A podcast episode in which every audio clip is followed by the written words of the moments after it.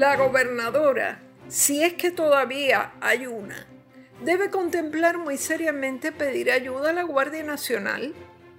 Uno de los noticiarios locales en estas noches daba cuenta de la anarquía que impera en varios municipios, pero especialmente en Barceloneta, donde muchos vecinos no pueden ni asomarse a la calle después de las 10 de la noche, hora en que precisamente empieza el toque de queda no se asoman no por la orden ejecutiva que se supone que los obliga a encerrarse en la casa, sino por la avalancha de desenfrenados que a bordo de todo tipo de vehículos, incluyendo los prohibidos en las vías públicas, por supuesto, se dedican a acelerar, a escandalizar y meterse en los patios privados para aliviar el, el vientre. San Juan no es la excepción a este desbarajuste. Una ciudadana daba cuenta de sus desvelos y de las infructuosas llamadas que había hecho a la policía. Los incumbentes derrotados se han echado para atrás. Una actitud mezquina porque no es tan solo que le dejan la papa caliente al que venga, que es lo de menos. Es que la gente se queda sin gobierno y sin autoridad por los próximos cuatro meses, que son cuatro meses, todo en medio de una crisis feroz. A las once y pico de la noche el pasado domingo, las motocicletas hacían su agosto, nunca mejor dicho, rodando por las inmediaciones de la avenida Roosevelt.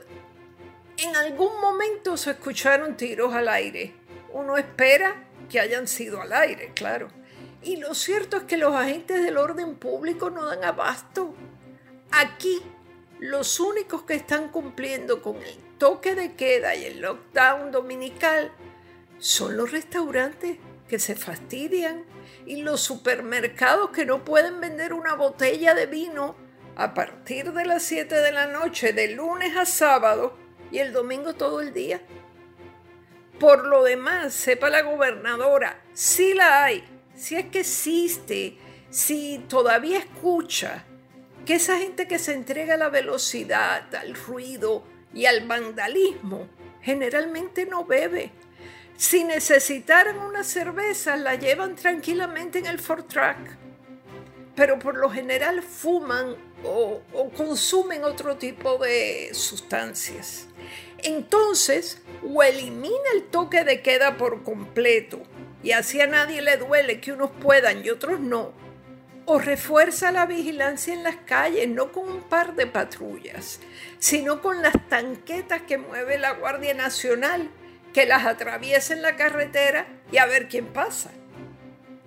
Están desesperados en esos pueblos donde las unidades motorizadas o las patrullas policíacas no pueden simplemente contener a cientos de individuos que avanzan en apretados grupos por las calles obstaculizan la salida de los hogares e intimidan a los vecinos confinados.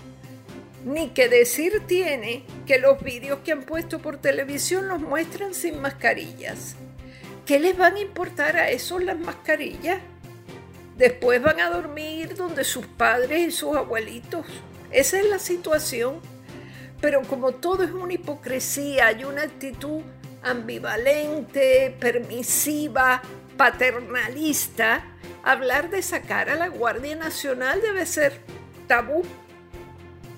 Pues nada, fastidiémonos. ¿Qué le vamos a hacer? Si la ingobernabilidad se ha convertido en el gobierno. Esto ha sido Maldita Montero. Hasta la próxima semana.